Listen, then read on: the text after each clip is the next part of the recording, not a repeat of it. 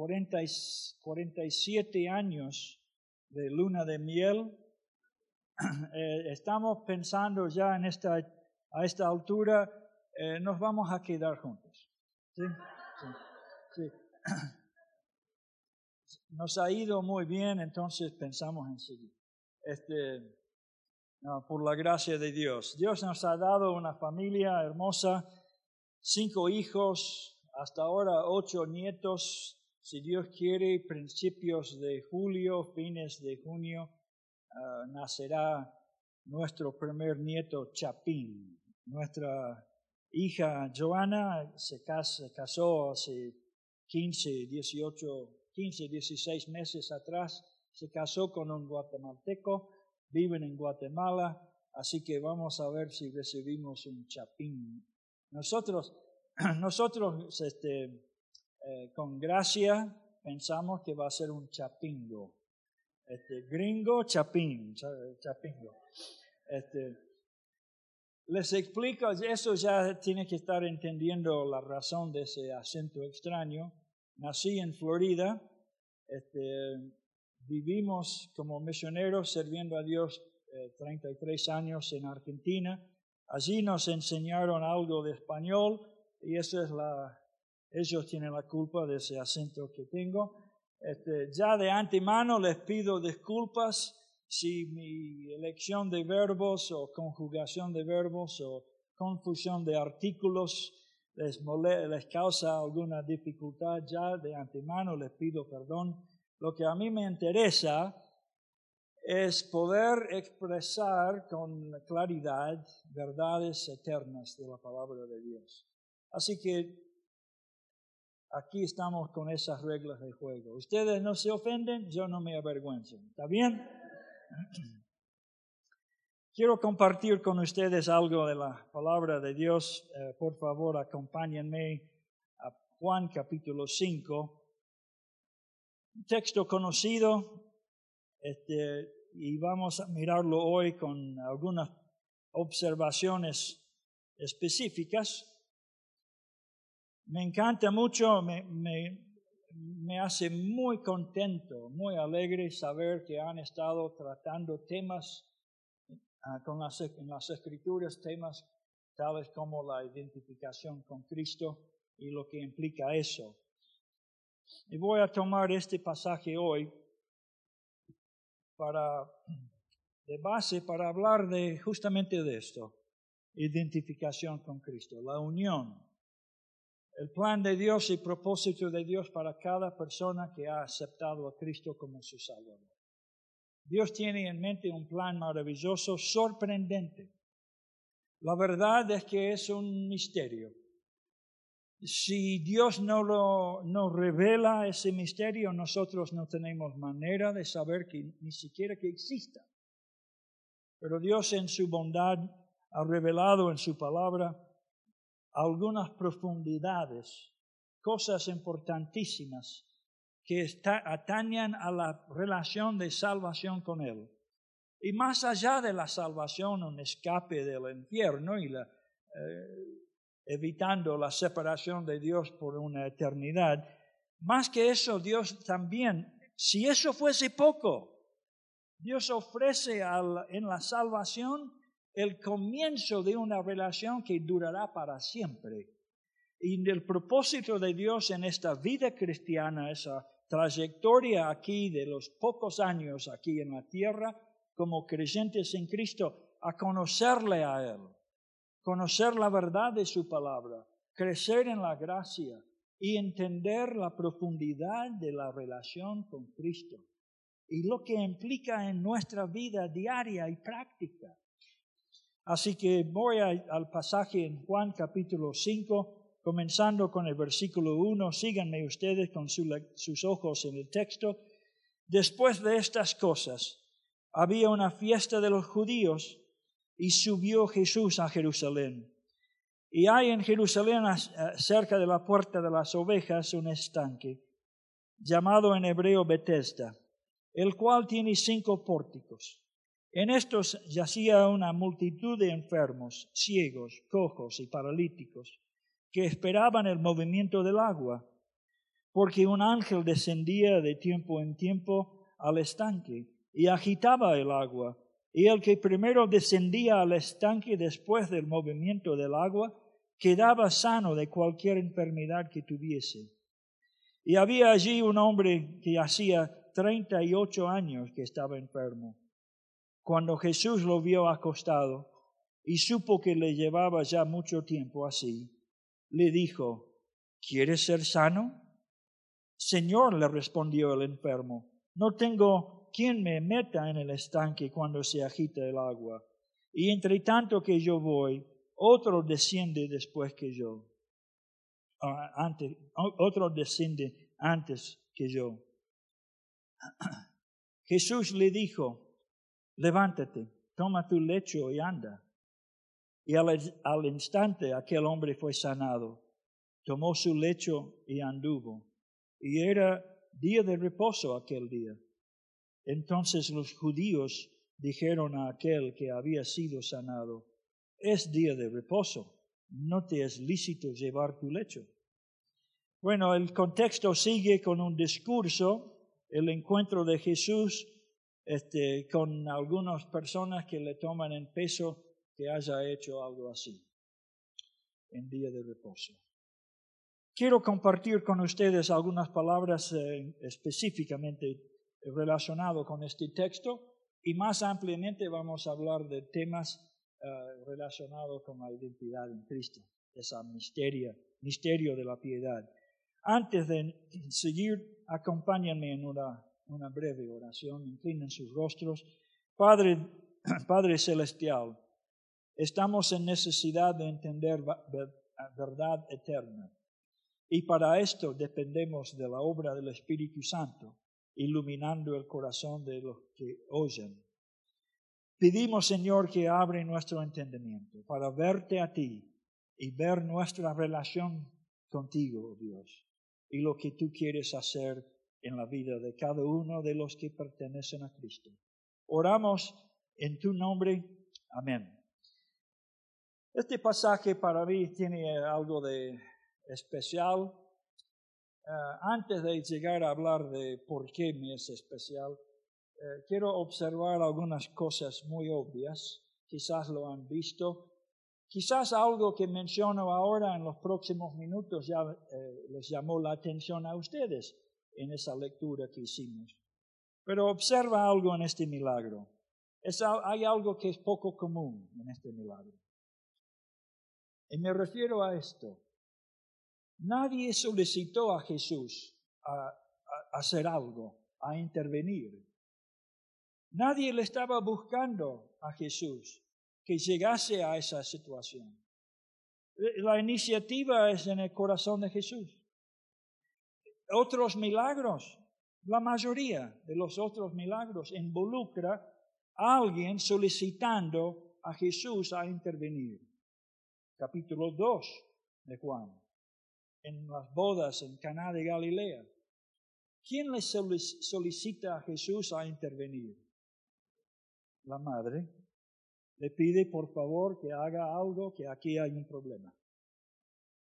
En Juan capítulo 4,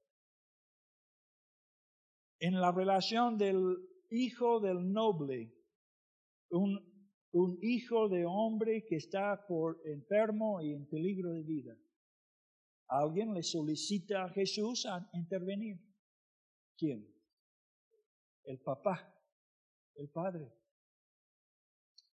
En este milagro es llamativo, ah, me capta la atención. En otros milagros, por ejemplo, ¿se acuerdan el relato de Jesús rodeado por, por muchedumbre de personas apretando? Y de repente Jesús dice, alguien me tocó. Y los discípulos dicen, pero maestro, está todo el mundo acá apretando. ¿Quién? ¿Cómo sabemos quién le tocó? Bueno, Jesús sabía quién le tocó. Una mujer que pensaba en su corazón, si tan solo puedo tocar el borde de su vestidura. Ella solicitando intervención. Este milagro, el paralítico está acostado, Jesús lo ve nadie le solicitó. Nace en el corazón de Jesús a suplir una necesidad. Le puedo decir, hermano, hermana, que nuestro Salvador nos ve en nuestra condición. el hombre tenía una condición física, la nuestra. Dios ve lo físico en, nosotros. Y, nuestro Dios, el Salvador, no, ve nuestra condición espiritual. Y es por iniciativa suya, Él hace, interviene en nuestras vidas. Me llama la atención esta, la maravillosa gracia de Dios. De hecho, este milagro está marcado por la gracia, favor inmerecido. El, el mismo nombre del lugar, el, mismo lugar de cinco pórticos.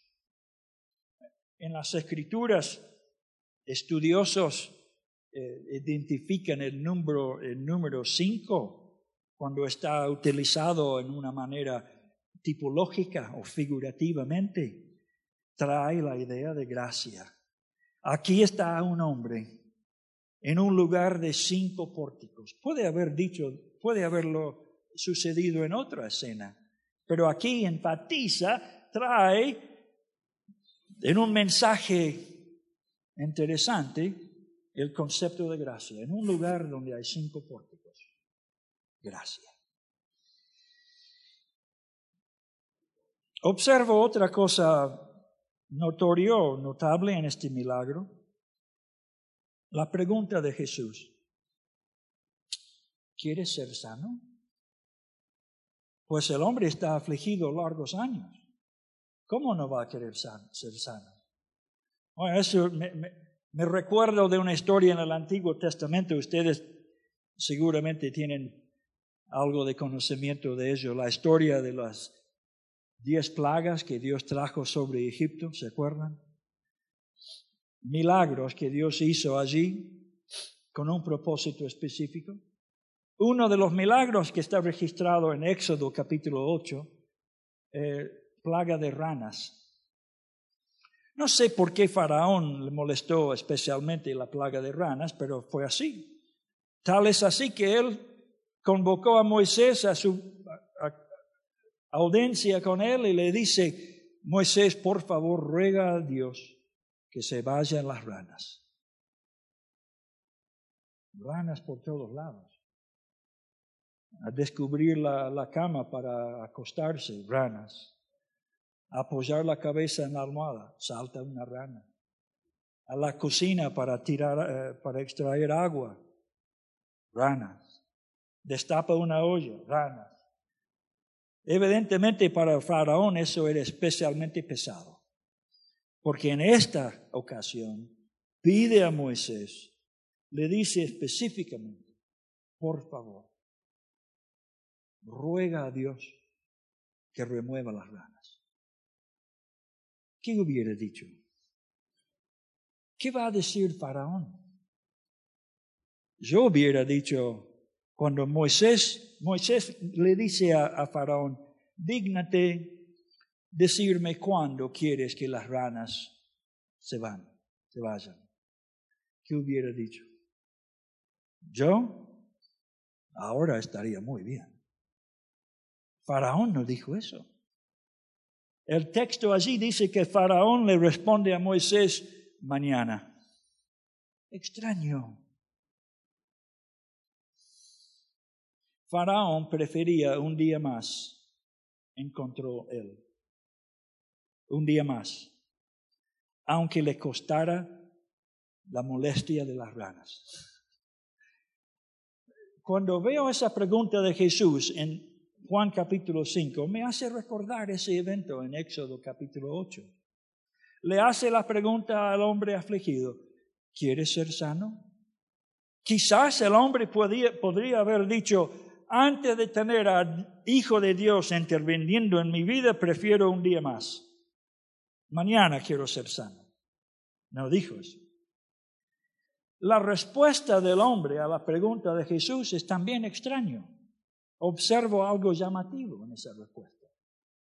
El hombre no responde a la pregunta de Jesús, ¿quieres ser sano? Él responde con una explicación de su situación.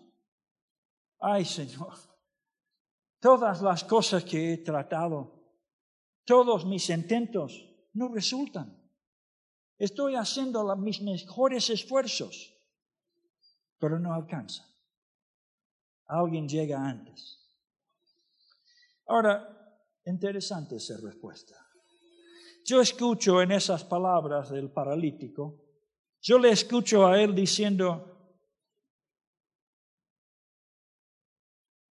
no sé qué más hacer.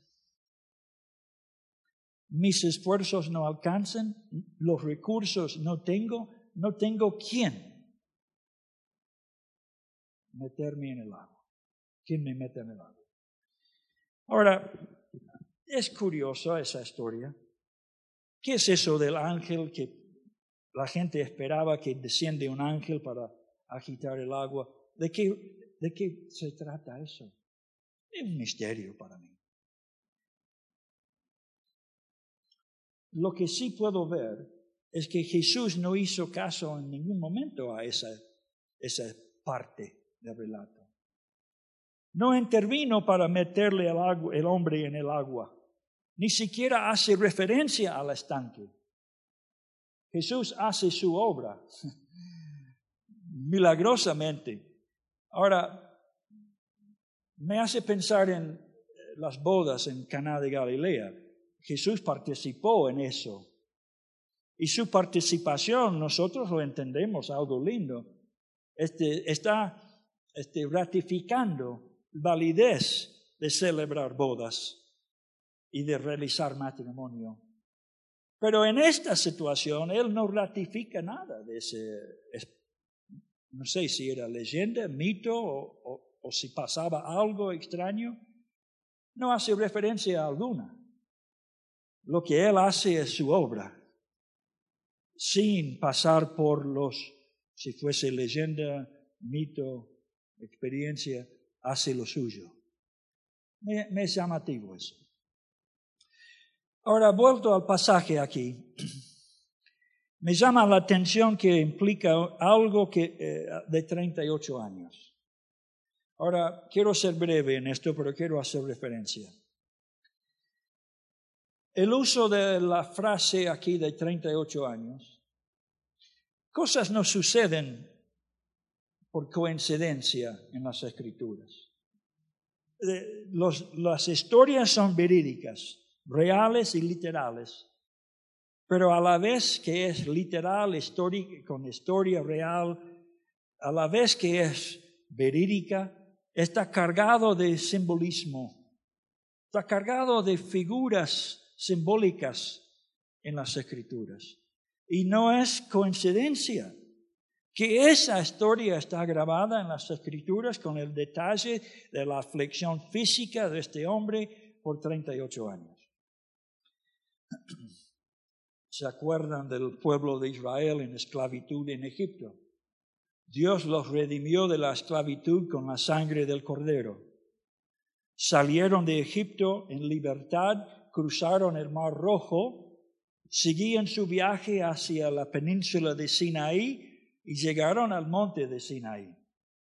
Allí, Dios les dio los mandamientos que gobernaba la vida civil, la vida este, eh, social y la, eh, perdón, la, vida civil, la vida moral, la vida ceremonial. Todas las leyes que Dios les dio para gobernar ese pueblo. Y les dio el tabernáculo, medio por el cual podían adorar a Dios. Es decir, el pecador tenía manera provisto por Dios para llegar a su presencia y adorarle y, recibir la provisión de Dios para cubrir su culpa como pecador. Dios proveyó esto. Tardaron, eh, eh, cuando Dios terminó de preparar el pueblo con sus leyes, con su tabernáculo, con el sacerdocio necesario, les llevó en marcha hacia la tierra prometida. para introducir a este pueblo redimido en una tierra prometida, una vida en la tierra de abundancia. Ahora, la figura simbólica de esto eh, no es el cielo. la figura simbólica de la tierra prometida es simbólica, es figura de la vida abundante en Cristo, en la vida del cristiano. Ingresando en una relación con conocimiento de Dios, de independencia de Dios, para vivir y disfrutar el plan y propósito de Dios para ellos en la tierra. Es, figura de la vida cristiana, de madurez de habiendo cruzado no el mar rojo, eso ya aconteció, la salvación ya está confirmada. Pero cruzar el río Jordán para entrar en la tierra. Bueno, cuando Dios primero quiso llevarlos a la tierra prometida, ustedes saben que rechazaron esa entrada. Dijeron, no, no podemos. Son gigantes grandes y ciudades fortificadas. Toda esa historia conocida. La Biblia detalla que de la salida de Egipto, cruzando el Mar Rojo, hasta el momento de declinar la instrucción, negar la instrucción de Dios a entrar en la tierra por temores, pasaron dos años. Dos años de Egipto a Cades Barnea, el lugar donde enviaron los espías, ¿recuerdan? Por no entrar en la tierra que Dios les ofreció, no entrar en la vida abundante, la vida de victoria, por no entrar, ellos pasaron 38 años. 38 años. Este hombre paralítico, 38 años enfermo. 38 años después, Josué los llevó a cruzar el río Jordán y tomar posesión de lo que Dios había prometido 38 años antes. Me llama, llamativa eso. Creo que Dios tiene algo interesante en esa lección. Voy a ser breve, pero una historia, parte del testimonio personal. Yo nací en el año 50, 1950, no 850, 1950. Este, ahora ustedes que son rápidos en matemática, tengo 68 años, ¿verdad? Conocí a Cristo cuando tenía 26 años. Dios empezó su maravillosa obra mi esposa conoció a Cristo primero y yo vi una vida transformada. Dios empezó a cambiar, no la manera del peinado, cambiar eh, a esa maravillosa mujer. Yo vi eso.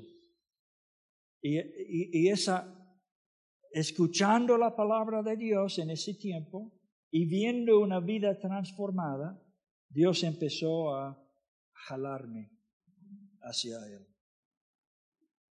Tengo vergüenza en decirles que yo intenté ser ateo por, 30, eh, por 13 años.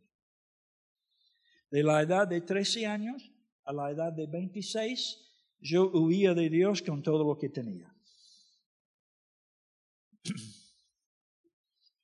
Maravillosamente Dios me jaló hacia Él.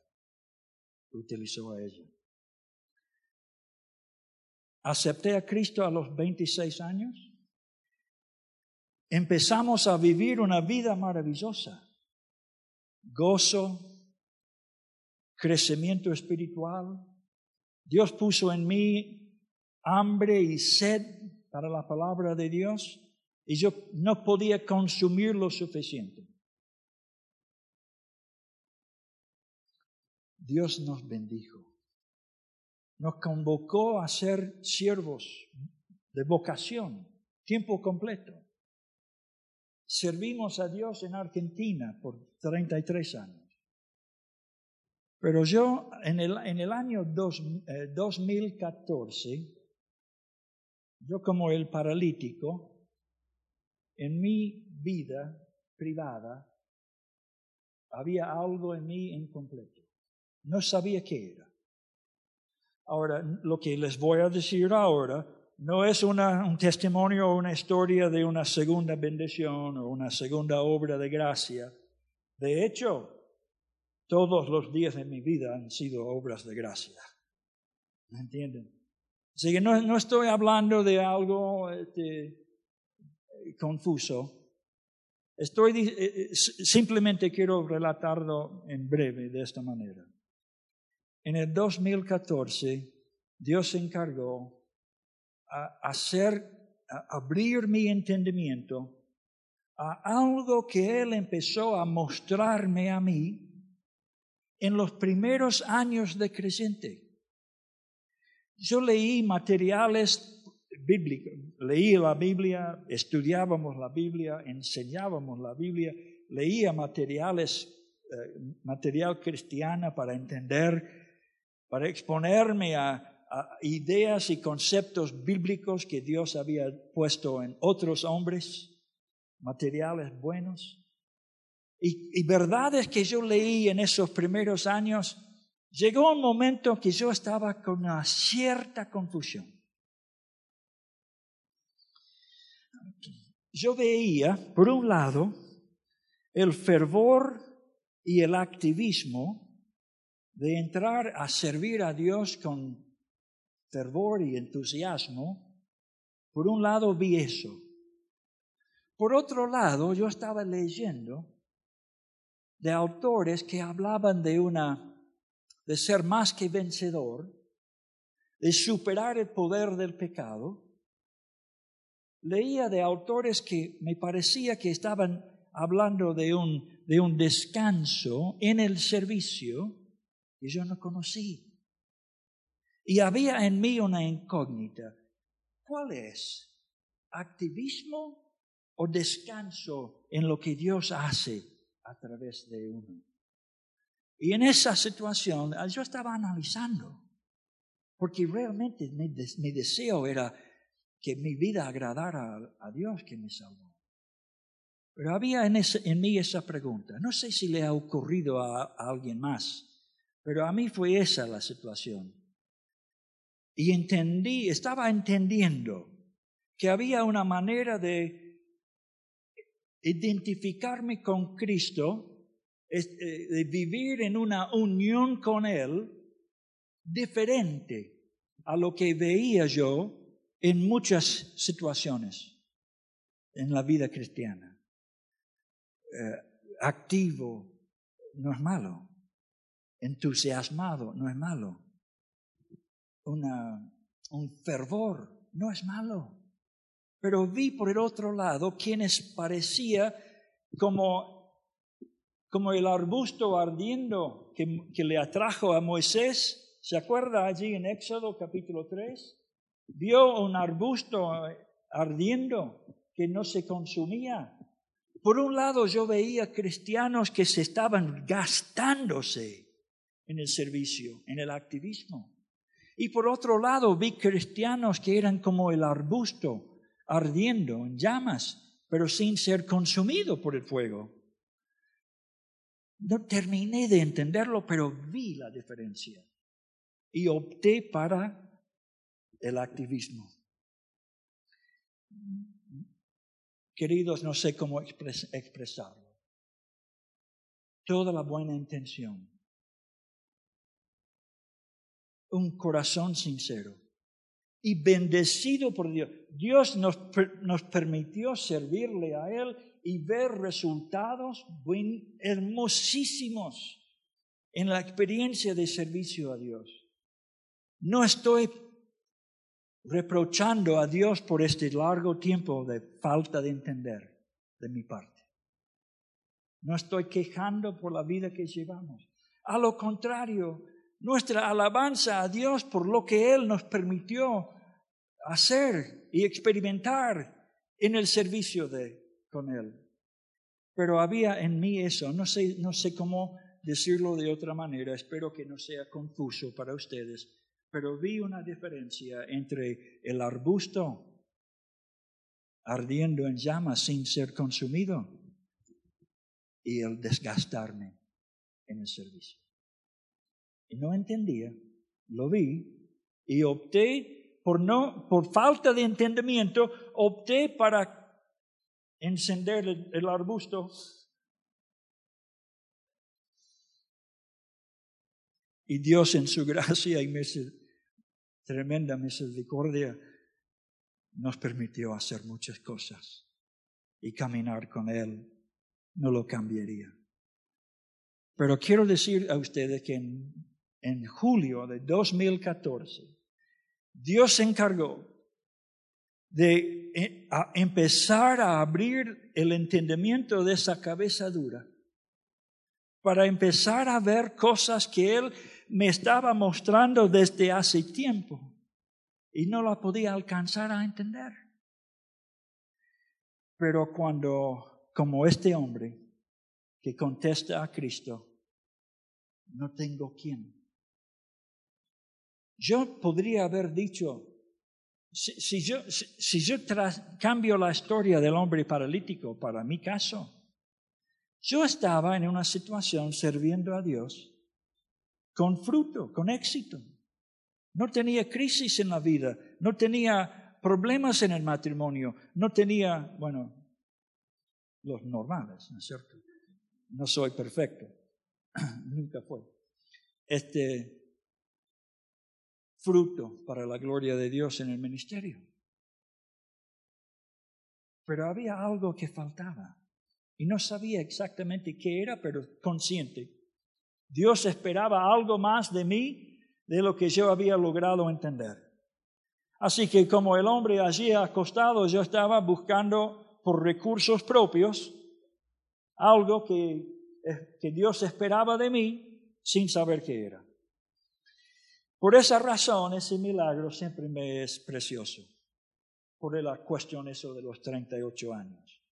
Porque del 1976, cuando acepté a Cristo, a 2014, la matemática me dice 38 años. No sé de ustedes. Puede ser que Dios, el Espíritu Santo, está jalando el corazón, no, eh, primero hacia la salvación si no eres cristiano, si no has, si no has conseguido la seguridad de su salvación. Por favor, no vaya de este lugar hoy sin, eh, sin esa certeza que Dios ofrece. Pero quizás como creyente en Cristo, encuentra que sus esfuerzos no alcanzan. Y, hay, y sabemos esto porque hay una inquietud en el corazón que no ha sido respondida, no ha sido resuelta esa inquietud se resuelva empezando a entender la identidad en Cristo, la identificación en Cristo. Permíteme salir del libro totalmente. Esto no está en nada para poner en pantalla. Salgo del libro por un momento. El primer Adán. ¿Cómo Dios lo diseñó? Primer Adán consiste de espíritu, alma y cuerpo. La relación directa y en viva con Dios, el Dios verdadero, Dios le diseñó a Adán para funcionar de una manera, en una relación directa y en viva con Él. Es decir, todas las facultades, todas las virtudes de Adán, por diseño de Dios, tenían que ser gobernado, influenciado principalmente por la relación en vivo y en directo con el Dios vivo. Entonces, las necesidades del ser humano, y permíteme ser rápido en decir esto, pero eh, hay mucho para hablar de eso, eh, las necesidades universales de los seres humanos. Adán, incluyendo a Adán, él necesitaba amor, aceptación, sentido de propósito, y seguridad. Y Adán, antes de la caída en el pecado, su relación en vivo y indirecto con el Dios vivo y verdadero suplía cada una de las necesidades de Adán. No le faltaba nada. Nosotros Bueno, primero el caso del primer Adán. El primer Adán tuvo un problema. En vez de actuar en una dependencia con Dios, actuó en independencia de Dios y incurrió en el pecado. Rompió, cortó la relación vital en su espíritu con el Dios vivo. Tiene las mismas necesidades, amor, aceptación, propósito y seguridad. Y ahora, con la relación cortada con Dios, inmediatamente empezó a sufrir vergüenza, culpa y miedo, principalmente. Y huyó. Huyó del Dios que suple las necesidades. Nosotros nacimos en esta vida descendientes de Adán, separados de Dios, con las necesidades de amor, aceptación, propósito y seguridad. Y buscamos de mil maneras suplir esas necesidades sin la relación viva y directa con Dios. Y Dios esperando, esperando que entramos en, en esa relación por la gracia, mediante la fe, por la gracia, la salvación en Cristo. Ahora aquí tenemos el segundo Adán, en ese milagro. El segundo Adán, Hijo de Dios, Cristo Jesús, Dios el Hijo, el segundo Adán. Y vamos a, quiero hablar con ustedes de algo de Él. Él es la expresión en vida humana del Dios eterno. Es Dios el Hijo, envuelto en paquete de carne y hueso, pero es Dios el Hijo, que vivía la segunda Adán, Jesús, el segundo Adán, Jesús, vive en una dependencia, en una, la unión con Dios el Padre. Permite, quiero, quiero avanzar un poco acá de, de esto. Durante años tenía esa inquietud en mi corazón un picazón. Volví, empecé a leer libros de autores que había leído en los primeros años de mi fe cristiana. Me asombra, me asombró. Al leer esos libros nuevamente, después de tanto tiempo, me asombró cuántas cosas no vi en la primera lectura. Me asombró cuántas verdades que no me entraba y empecé a volver a leer cosas que leí de aquellos primeros tiempos. Cuando volví a leer uno de los libros llamado El misterio de la piedad, escrito por un autor de apellido Thomas. Este autor coloca allí una frase que me impactó. De hecho, la frase que él escribe en ese libro me, hizo volver a escudriñar las escrituras. Y la frase era esto, a Dios no le interesa ayudarme a ser mejor. ¿Qué? ¿Es cierto? ¿Dios no le interesa ayudarle a usted a ser mejor? No, querido. Quiere algo más. Eso sería poco. A Dios le interesa la transformación de su vida y nada menos. Esto le interesa a Dios. A Dios no le interesa ayudarme a mí a utilizar mis recursos en Adán con mayor habilidad o con mayor éxito. Lo que a Dios le interesa es mi identificación con Él de tal manera que esa unión produzca la transformación.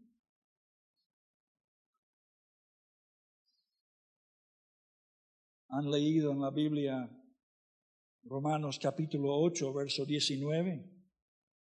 En parte, ese versículo dice que Dios está ahora obrando en nosotros, mi, versión del versículo, Dios está obrando en ustedes, creyentes en Cristo, conformándolos a la imagen de su Hijo.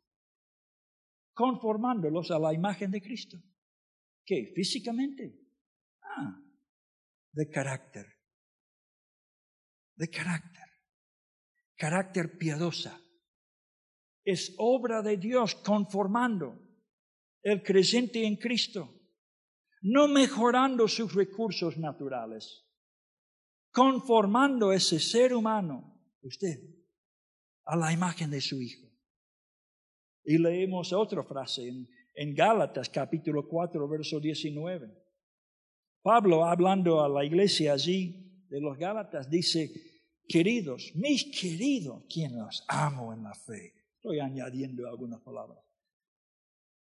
Por quienes sufro dolor como mujer en dolor de parto, hasta ver a Cristo formado en vosotros. Romanos 8, 29, conformado a la imagen de Cristo. Gálatas 4, 19, Cristo formado en vosotros. Esto es el objetivo de Dios. Esto es el propósito de Dios el Padre. No mejorar mis recursos adánicos. No mejorar mis recursos naturales. Ayudarme a ser un poco mejor. No. Nuestro Mesías, nuestro Salvador, no está satisfecho hasta que estemos conformados a su imagen. A eso está apuntando y obrando diariamente y constantemente. Transformándonos, conformándonos, formando a Cristo en nosotros. Maravillosa verdad. Misterio de la piedad. Dios no le interesa ayudarle a vivir con los recursos naturales. ¿Alguna vez ha escuchado a alguien decir, quizás lo ha pensado usted? Confieso, yo he pensado, nunca lo dije en público, pero he pensado que la vida cristiana es difícil. ¿Lo ha pensado? ¿Cómo voy a vivir para agradar al Padre? Uh, no alcanzo. Y nunca lo voy a alcanzar en recursos naturales. Todo lo que el Padre espera de usted, Él quiere hacer en usted y a través de usted. Su poder, no a suyo. Sus recursos sobrenaturales, no nuestros recursos inadecuados y naturales. Esto es, de eso se trata la identificación con Cristo. De eso se trata que Dios está formando a Cristo en usted. Maravillosa verdad. ¿Cómo Dios lo hace? Misteriosamente. Si Dios no revela esto a nosotros, no tenemos la menor idea. En la vida no tiene sentido, no, no, no explicamos no podemos entender. Pero entendiendo ese propósito de Dios, ahora sí, las buenas y las difíciles, todas Dios las utiliza para cumplir su propósito. Romanos 8, 28. Todas las cosas, las difíciles y las lindas, obran a bien para ese propósito de conformar su vida a la, a la imagen de Cristo. De formar a Cristo en usted. Eso es lo que Dios está haciendo. Jalándole, no solo le, está jalando hacia la salvación, gloria a Dios. Acepte la, la obra de Cristo a su favor. Pero cristiano, ¿siente en su corazón que Dios le está jalando hacia algo? que no ha podido entender hasta ahora, pero lo siente y sabe que es real? Es eso.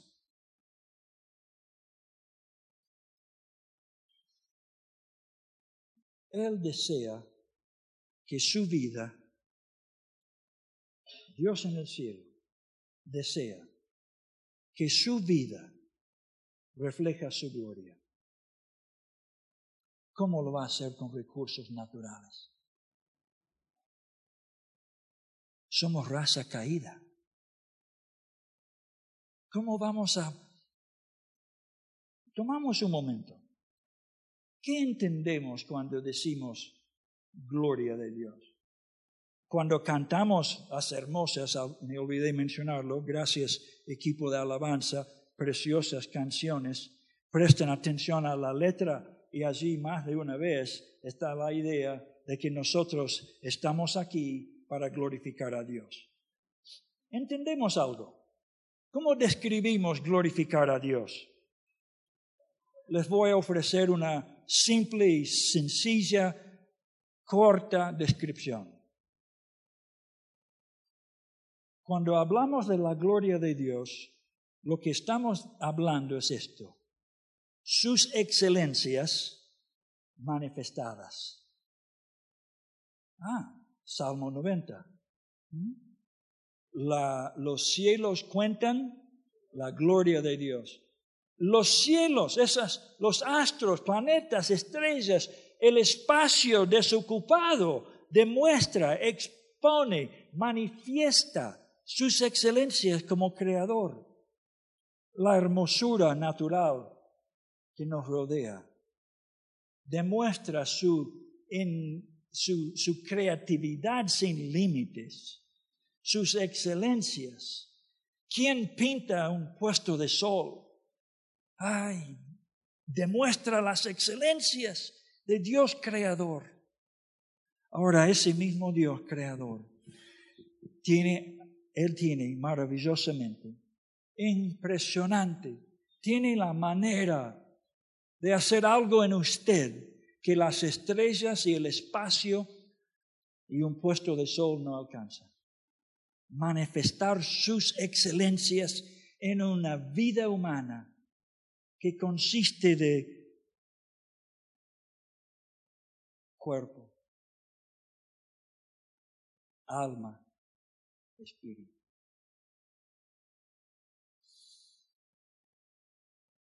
Deja que eso penetra un poquito. Existimos para este propósito. Manifestar sus excelencias aquí en la tierra sus vecinos necesitan ver las excelencias de Dios manifestadas en su vida, en las experiencias lindas y, maravillosas y, y alegres, y en las situaciones difíciles y desagradables, manifestar que Cristo es suficiente, que Cristo hace la diferencia que, es, que su vida manifiesta las excelencias de Dios es el llamamiento supremo. Para, e, para esta razón estamos en existencia. Salgo del libro un poco más. Permíteme hablar un poquito de la verdadera, el verdadero problema del pecado. El, verdadero, el, problema mayor del pecado no son las consecuencias que me atañan. El verdadero problema, el problema mayor del pecado es que disminuye su capacidad, mi capacidad, para manifestar sus excelencias. Mamá, manifiesta las excelencias de Dios como madre. Papá, póngase la camiseta. Papá, manifiesta las excelencias de Dios en su relación con sus hijos. Esposos, el trato entre ustedes manifiesta las excelencias del Dios vivo y verdadero ¡Ay, qué llamamiento supremo! ¡Qué semejante privilegio inmerecido que Dios se digna a manifestar su excelencia en esta tierra a través de nuestras vidas. Ay Dios, qué recurso natural. No, no alcanza. Todo lo que Dios espera de usted, Él quiere hacer en usted, con su divino poder. Todo lo que Dios espera de usted, el Cristo resucitado, que mora en usted como creyente en Cristo, puede hacer Él a través de su vida.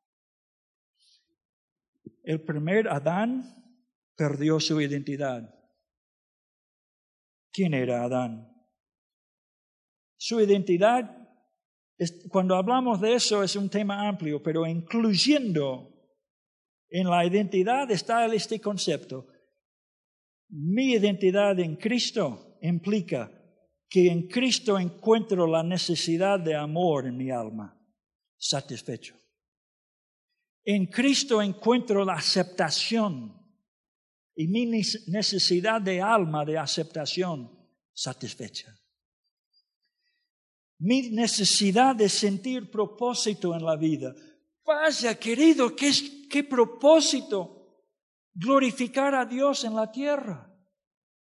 En Cristo Jesús, esa necesidad de alma encuentra satisfacción, seguridad en Cristo Jesús, mi necesidad de seguridad está, satisfecha. Él es mi identidad. En Él tengo amor, aceptación, propósito y seguridad. Él es mi aceptación. Él es todo esto. Adán perdió su identidad.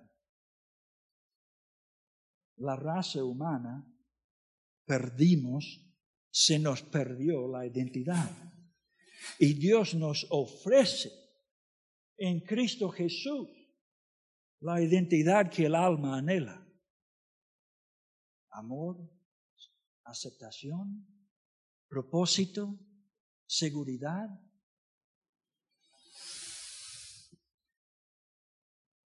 Nuestro amiguito acá, paralítico, 38 años, recursos propios no alcanzaban. Aparece Jesús, hace el milagro. Ese milagro es lo que Dios quiere hacer en nosotros. No estamos, no sé cuáles problemas físicos pueden tener ustedes, pero es poco, es poco que Dios resuelve el problema físico. Lo que es enorme, lo que es el anhelo de mi alma, es que Dios suple mis necesidades de alma. Y lo, lo sienten ustedes también. Lo puedo palpar en esta sala, que hay personas aquí que están entendiendo lo que quiero decir. Esto es un milagro. Ahora, queridos, volvemos a mirar esto un poco. Entendí lo que el autor quería decir. A Dios no le interesa ayudarme a ser mejor. ¿Lo entienden?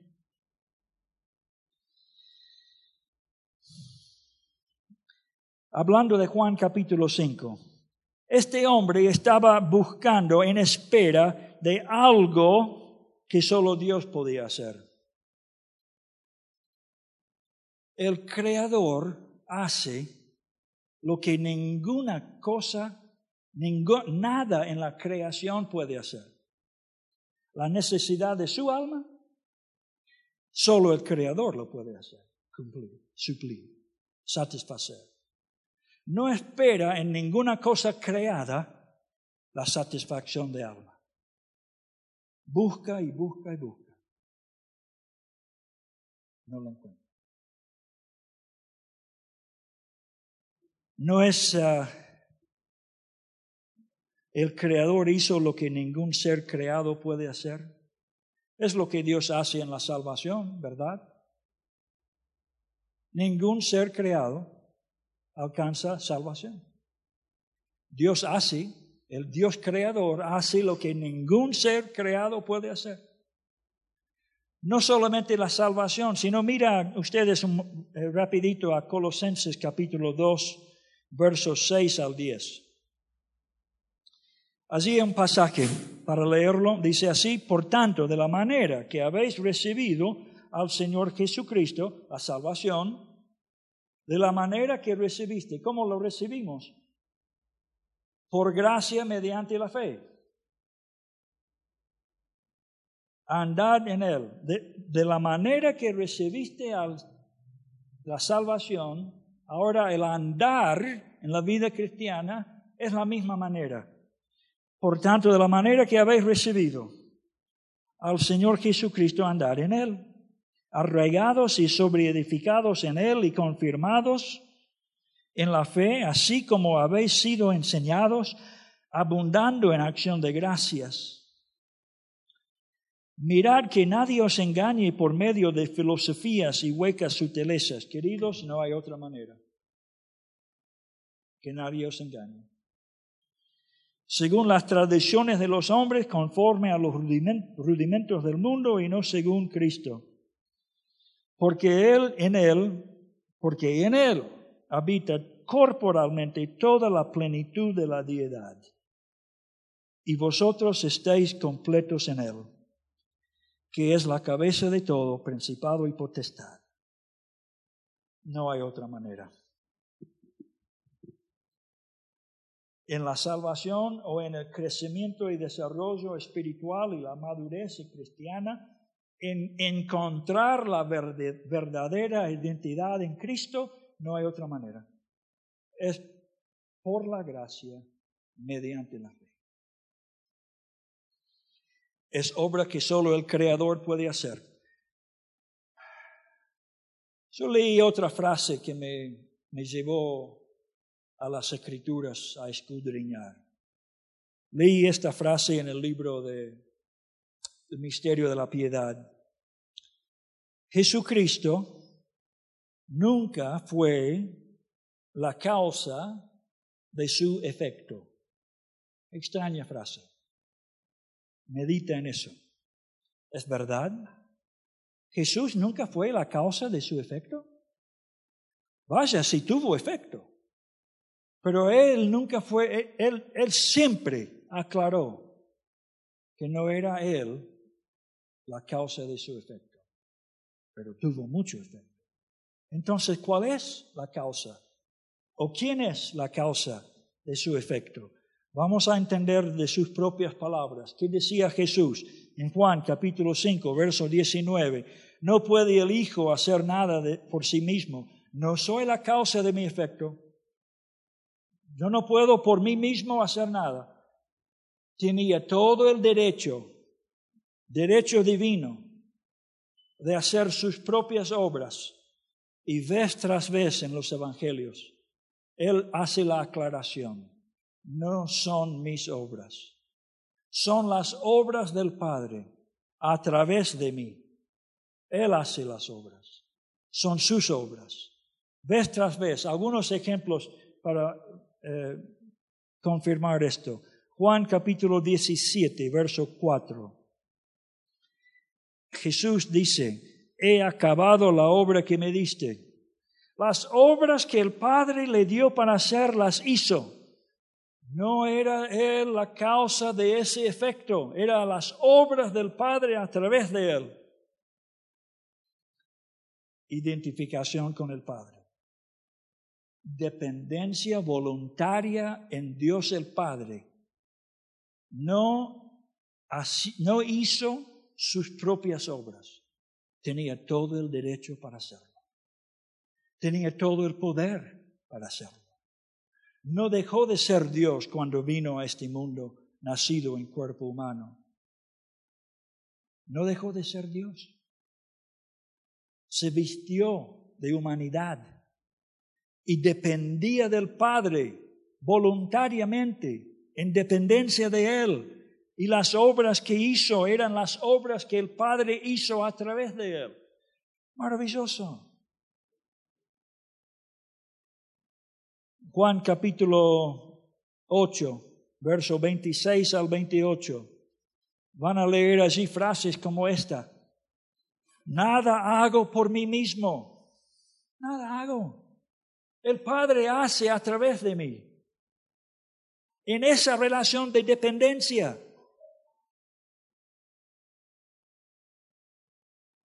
Verso 50. Ah, ah, perdón, perdón. Lo que, eh, lo que he oído de Él, esto habla, esto hablo al mundo. Juan eh, capítulo 12, versículos 49 y 50. Allí aparecen estas frases. Yo, eh, yo no he hablado por mi propia cuenta. Ahora está hablando de sus propias palabras. Él está diciendo que no son las propias. Verso 50, lo hablo como el Padre me lo ha dicho. Las palabras del Padre salieron de sus labios. Una relación de dependencia voluntaria. Dios el Hijo en dependencia del Dios el Padre. El segundo Adán dejando de lado su derecho de actuar en independencia del Padre. Se limitó las obras, las obras que el Padre hizo a través de él, las palabras que dio, las palabras que el Padre dio que dijese. Juan capítulo 17, verso 8, las palabras que me diste les he dado. Tremenda verdad. Juan capítulo 6, verso 38. Allí aparece esta frase. He descendido del cielo no para hacer mi voluntad, sino la voluntad del que me envió.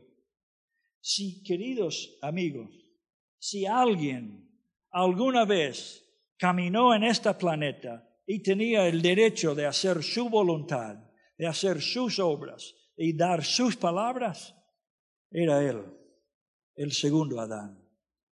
Y Él voluntariamente vivió en una unión tal con el Padre Celestial que las obras y las palabras y su voluntad hizo la voluntad del Padre. Hebreos capítulo 10, verso 7, hermosísima frase poética. Nace en el Salmo 40. Pero el autor de los Hebreos aquí los atribuye al corazón de su Salvador. Y dice así esas palabras, He aquí que vengo, oh Dios, para hacer tu voluntad, como en el rollo del libro está escrito de mí. Qué frase hermosa.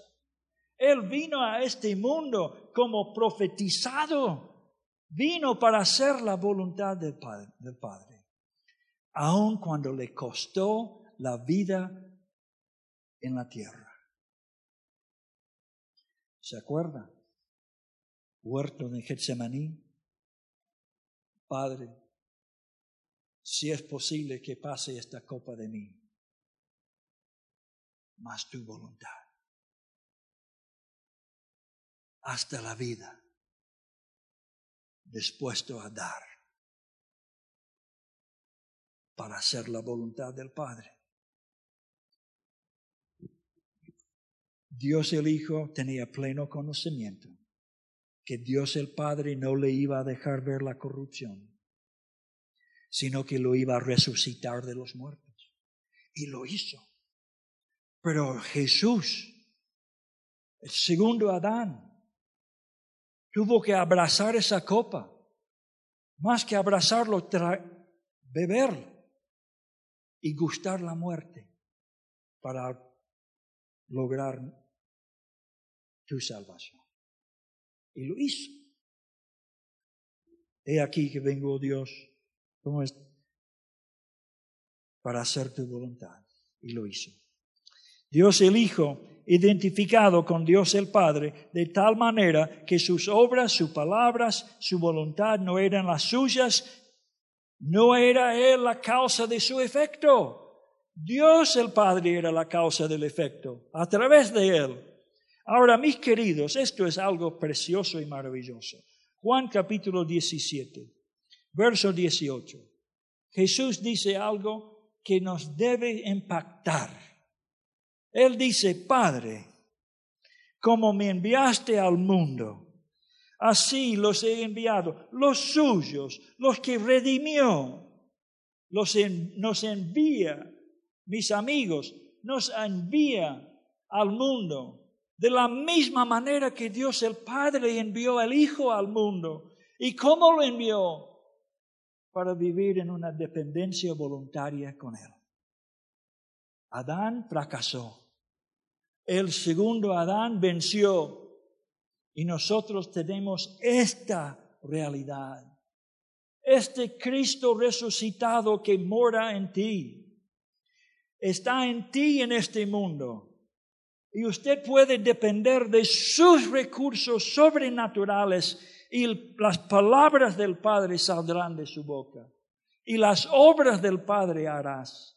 Y la voluntad del Padre harás en dependencia de Él, no en dependencia de recursos naturales. ¿Me explica? Mueven la cabeza, me tiene confundidísimo. Y entiendo lo que Dios está diciendo.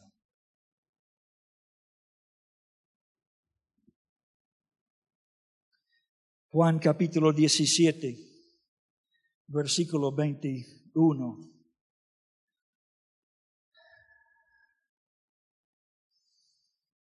Quiero leer, quiero llegar al pasaje en mi página. Juan 17,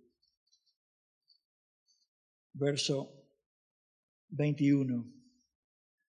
Para que todos sean uno, como tú, oh Padre, en mí y yo en ti. ¿Ve la dependencia? ¿Ve la identificación? ¿Ve la unión de Dios el Hijo con Dios el Padre? como tú, oh Padre, en mí y yo en ti, que también ellos sean uno en nosotros. Ay, ay, ay.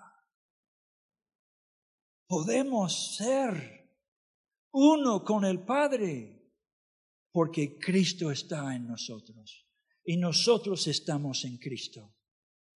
Con esta verdad, nosotros tenemos en el alcance los recursos sobrenaturales para vivir esa clase de unión, esta identificación, dependencia voluntaria con el Padre. El alcance de esto, queridos, me escapa. Si pudiera gritar y saltar para que sea claro, lo haría.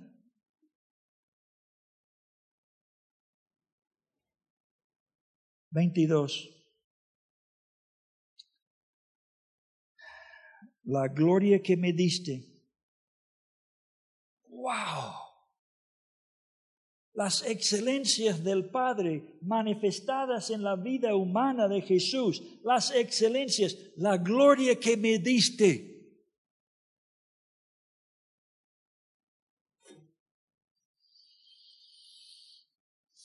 Yo les he dado. Ay, Dios, demasiado no la puedo comprender. No, nunca, nunca lo puedo merecer. Entiendo que esto es obra de gracia más allá de mi comprensión. La gloria que diste al Hijo, esa gloria nos da. ¿Cómo? Mora en vosotros, creyentes en Cristo. El Cristo resucitado mora en, vosotros. Esa gloria, las excelencias del Padre manifestadas en usted. Dios, ayúdame. Esto es demasiado.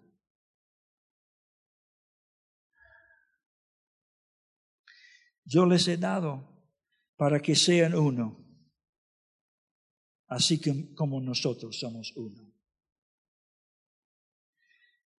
hay una buena aplicación de esto, de la convivencia de los miembros del cuerpo de Cristo, que seamos unos. Pero no perdamos de vista la realidad de lo que Jesús está hablando. Él está hablando de cómo Él es uno con el Padre, identificado en unión, en dependencia, que seamos nosotros uno con Él, en dependencia, en identificación, en unión con Él, para manifestar su gloria en su barrio, en su casa, en Querétaro, en México, hasta los confines de la tierra.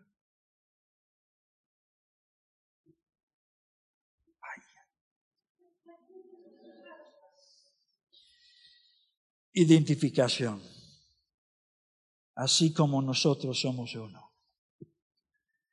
El Creador hace lo que ningún ser creado puede hacer.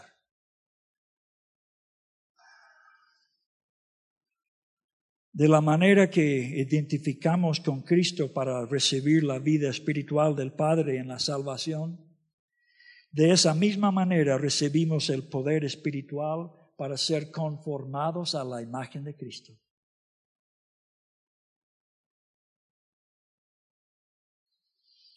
El Cristo, resucitado obrará a través de usted para hacer las obras del Padre, las palabras del Padre y la voluntad del Padre en ti y a través de ti para la gloria del Padre. La identificación con Cristo para salvación, sí. La identificación con Cristo para la santificación, para crecer y hacer más como Él, santificación progresiva? Sí. La vida cristiana no es difícil. Es imposible. Ningún ser humano puede vivir la vida que vivió Cristo. Pero queridos, el Cristo que vive en usted, vive su vida, está allí para, está morando allí, está habitando en usted para vivir su vida a través de usted en vez de usted. Es lindo, es noble, es de ánimo cantar coritos que comunican una idea de que Él murió por mí, yo viviré por Él. ¿Realmente? Hay algo, es lindo, noble de ánimo, pero hay algo más sublime, sublime. Algo más. Él murió por mí, murió por usted, para vivir en usted y a través de usted, y vivir la vida que nosotros no podemos vivir, vivirla a través nuestro, si estamos en esa identificación, unión, dependencia, dependencia de Él.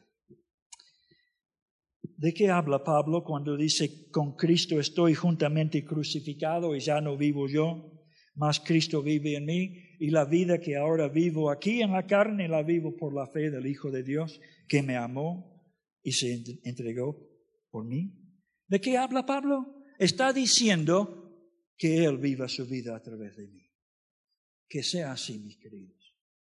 Que em, empieza a, tener apetito, que no se, no, no se satisfaga con nada menos que esa identidad que esa realidad, esa unión, oramos a Dios. Padre, gracias por tu buena obra, más allá de comprensión, más allá de nuestra capacidad de expresión. Vemos su obra y nos maravillamos. Gracias, oh Señor, por cada persona aquí presente. Para los que necesitan tener la seguridad de su salvación, obra pues en ellos. Para los que conocemos, oh Dios, rogamos que nos despierta el apetito para vivir todo lo que tú tienes para nosotros, para la gloria de tu nombre en Cristo Jesús.